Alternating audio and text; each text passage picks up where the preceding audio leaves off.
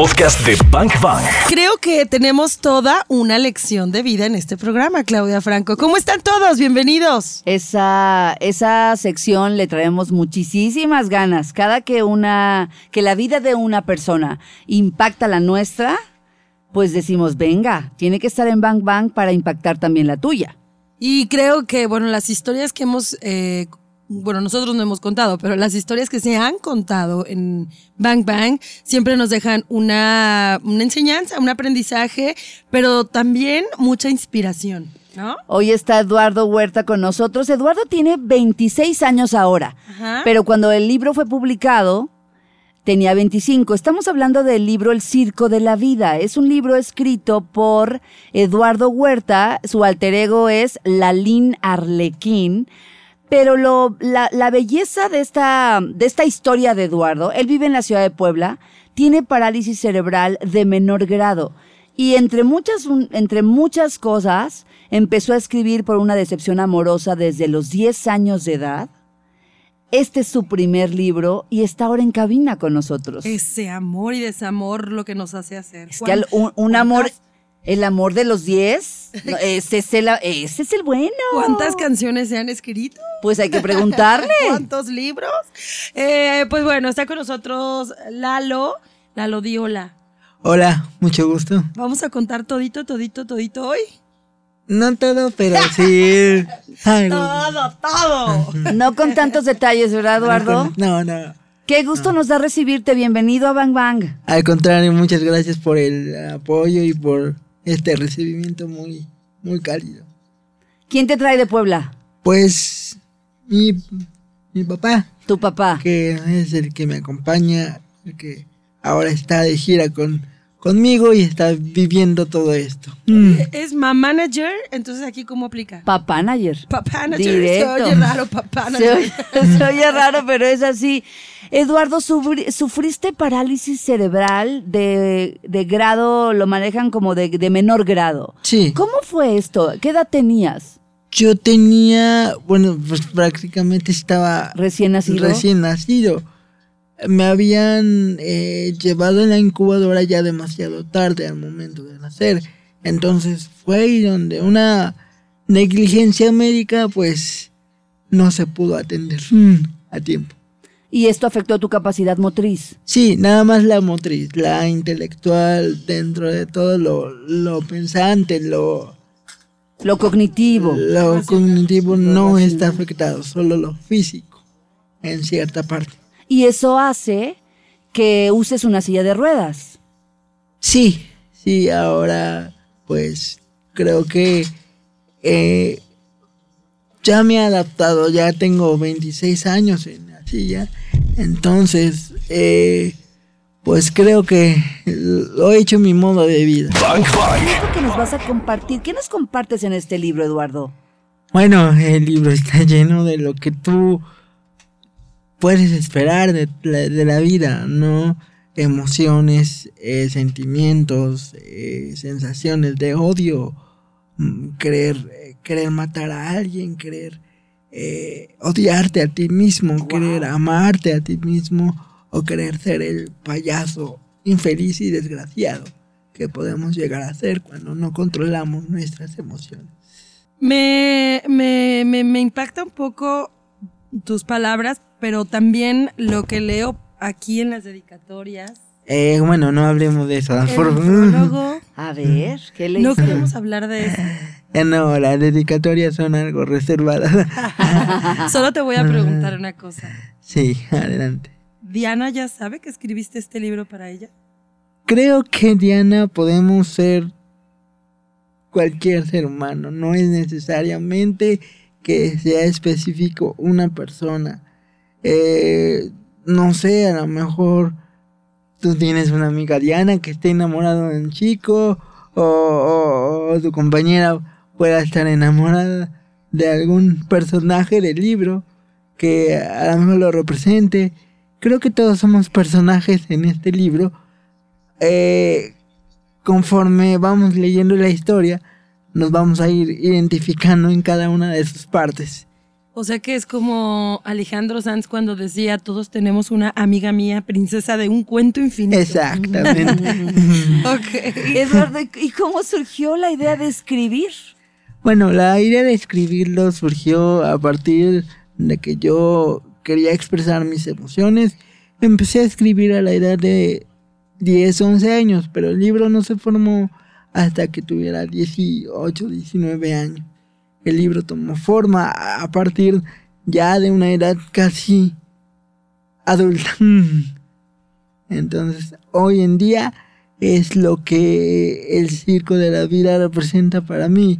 Representa la oportunidad de llevarlo quizá a otros continentes, a otros países, quizá representarlo en una obra de teatro.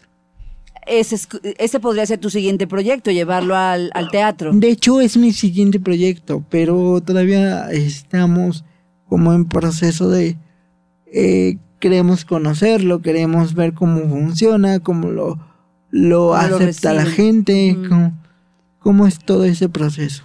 Eduardo, y hablabas de sentimientos, de emociones, de coraje, de odio, de, de un deseo incluso de, eh, dijiste, un deseo de matar, eh, incluso una confusión entre amarme, no amarme. Son sentimientos por donde tú has transitado. Creo que, eh, como ya lo habíamos dicho, sí, todos pasamos por eso, pero no es necesariamente que sea yo el que lo esté contando o el que lo esté viviendo, sino que todos tenemos, como repetí hace un momento, un personaje, un alter ego y un amor que no es correspondido. Y una locura, ¿no? Interna, todos. Bailamos con ella siempre. Mira qué bonito dice acá. Nuestros actos pueden tener como consecuencia la violencia o, si son realizados con amor, la gratitud. ¿No? Belleza. Qué bonito. Dices que la vida no es tan fácil como parece. Es decir, no tú, los protagonistas, ¿no? Sí, Viven una vida que no es tan fácil como parece porque, pues, no todos sus actos son aplaudidos, ¿no? Hablando de este circo de la vida y, y lo comparo con, bueno, no siempre se siente uno reconocido.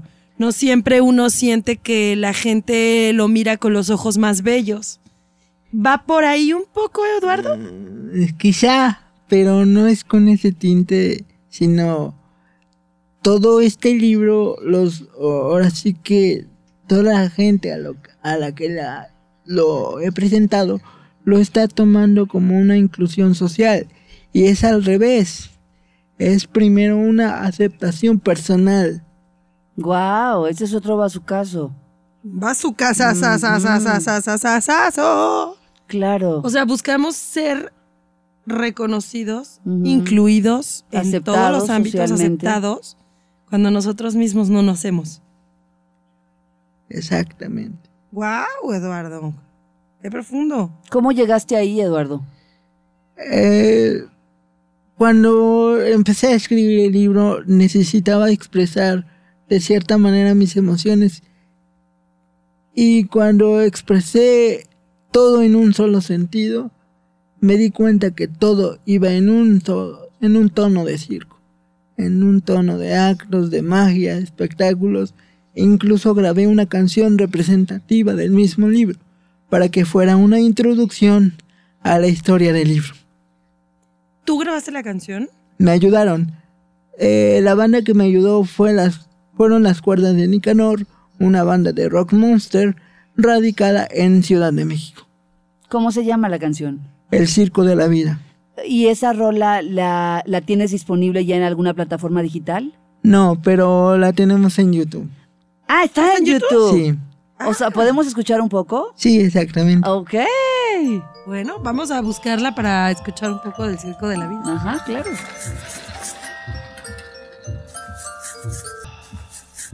Señoras y señores, bienvenidos al Circo de la Vida, un lugar para no dejar de llorar y siempre jugar y abrir la puerta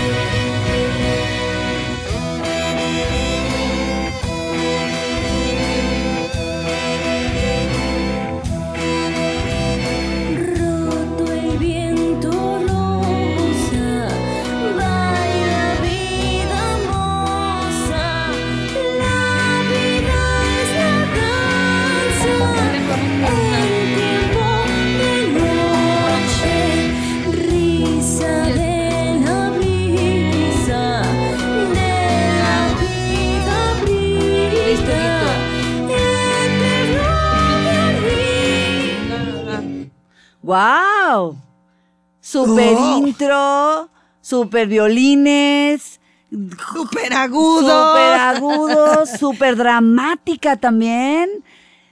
¿Cómo contactaste a esta banda? ¿Cómo se dio este proyecto? Son mis amigos, ya los conozco desde hace mucho tiempo. Entonces, pues, eh, también el video eh, se grabó en, el, en las instalaciones del circo Hermanos Pels. ¿Por qué, por qué circos, Eduardo? Bueno, tú sabes que para hacer un libro hay que tener primero un objetivo y una visión de lo que quieres tratar y hablar. Entonces, como yo tenía que hablar y debía de hablar de un circo, entonces todo debía ser ambientado en un mismo lugar. ¿Y ¿Por qué tu contacto con los circos? ¿Por qué tu relación con ellos? El payaso fue mi inspiración, entonces yo tenía que ponerlo en un contexto circense. Y así es como nació el circo de la vida. Dices que cuando estabas escribiendo te diste cuenta que todo tenía tintes circenses, ¿no? Sí, sí, exactamente. Oye, ¿y la canción tiene algún, o sea, tiene fragmentos del libro o solo es inspiración? No, la canción es una parte omitida del libro, una parte que no Tuya. incluí. O sea, la letra es una parte omitida del libro. Sí, Ah. es como el corte final de la película, que no se metió en el último. Claro. Ok. ¿Por qué tardaste tanto en publicar, Eduardo? Muchas veces, en muchas ocasiones y en muchas partes, un escritor novato no es aceptado por una editorial, entonces tienes que buscar otros recursos. ¿Qué son otros recursos? Tu propio, Tu propio recurso. tu propio recurso, tu propio tiempo, tu propio... eh, Ahora sí que tu propia capacidad de negocio y una editorial independiente fue la que respaldó este libro. ¿Tú tocaste puertas? ¿Estuviste buscando quién te editara el libro? ¿O cómo fue? Mm, Pues digamos que toqué puertas sí, Algunas. en algunas editoriales, pero no me atreví a, a mandar correos. Ah. No me atreví a hacer ese proceso tan tedioso que con todo respeto hacen todos los escritores. ¿Por qué? Porque es más la incertidumbre de que ya me recibió el correo, ya me contestaron, no. Estar checando cada día tu mail para ver si tuviste una respuesta. No lo quise hacer. ¿Te entonces- producía qué angustia al pensar Sí. eso? Sí, exactamente. Y entonces fuiste literal. Sí. Directo. Sí. Hiciste una lista y dijiste primero voy a esta, luego a esta, o cómo fue. O sea, ¿cuál, cuál sería tu consejo? Directamente fui a la editorial independiente. O sea, tu consejo para alguien que ahorita tiene un libro y que no se ha animado a, a- a buscar que le editen sería ir. es que no busquen editoriales grandes. Busquen editoriales pequeñas, pero que tengan una, un renombre ya. Claro. Y, y esto como proyecto, bueno, tu idea es, una vez publicado, que este libro pueda llegar a todos los rincones del mundo y tú llevar este gran mensaje. Exactamente. Hablas aquí de, de burlas, de, mm, de rechazo. ¿Ha sido difícil para ti, Eduardo? Eres, o sea, eres un hombre, eres un hombre inteligente, eres un hombre muy capaz, eres un hombre talentoso. Sin embargo, eh, hay un dejo de un poco de, pues, de, tristeza o, o de frustración un poco también al, al haber vivido cierto tipo de rechazo y de burlas. ¿Ha sido difícil, Eduardo? ¿La sociedad es cruel? ¿Somos crueles los humanos? Muy crueles a veces, muy, muy metódicos para todo. No se tientan el corazón, no se tientan el, el alma para decir, ok, eh, creo en el universo, creo en Dios, creo... No se tientan, no saben si, si tienen fe en algo, no saben si, si tienen camino, entonces por eso es que eh, eh, esa, falta, esa falta de emociones sensibles las lleva a ser un poco desgraciados. Esa falta de empatía. Y desde tu experiencia, eh, ¿por qué andamos tan perdidos? Eh, porque no tienen... eh, bueno, sonará muy fuerte lo que voy a decir. A ver, pero venga. No tienen alma. Ok. Y como no tienen alma, están desdichados. Están desgraciados. Sin falta y sin gracia por la vida. ¿En qué momento perdimos eso? Cuando dejaron de creer en ustedes mismos. Cuando dejaron de creer que la Navidad era especial. Que un cumpleaños es especial. Que un día del Padre es especial. Cuando se pelean por botines por la familia. Cuando entran en esas guerras y se dañan entre familias. Cuando no aceptan sus capacidades. Mm. Y sus capacidades son sus superpoderes. Wow, eh, Eduardo, nos has dado Tus un, capacidades son tus un super regalo. Tus capacidades son tu superpoder y te lo dice Eduardo, que tiene 26 años, que es de Puebla, que tiene parálisis cerebral de menor grado, que ha estado acompañado por su silla de ruedas desde, pues desde siempre y que, y que no, y que con eso, ¿no? Y hice una pausa porque no quise decir y a pesar de eso, esa palabra no me gusta. Y entonces la quito y digo, y con eso está hoy aquí en Guadalajara, con este libro en la mano para compartirlo con nosotros, pero además no solo aquí, está abriendo puertas en todas partes. He visto algunas de tus entrevistas en, pues en varias ciudades del país con el objetivo de llevar el mensaje a todos los corazones. Ahora me queda claro cuál es el mensaje, ¿no? Tenemos nuestras capacidades, volvamos a nuestra alma. Volvamos a ser niños, a ser adultos felices, volvamos a ser eh, dichosos y nunca desgraciados. Mm. Sabes que cuando lo decías eh, estaba pensando justo eso, ¿no? O sea, cuando pierdes la capacidad de una Navidad, pierdes la capacidad El de un sentido. cumpleaños, de un abrazo, de, de esas cosas sencillas, simples, que no tienen precio, pues. Y realmente pensé en mi hijo. O sea, dije, claro, él está ahí, ¿no? Él sí disfruta, es un niño de cuatro años. Y entonces es volver un poco a, que, a, hacer que la vida nos sorprenda, a dejar que la vida nos sorprenda.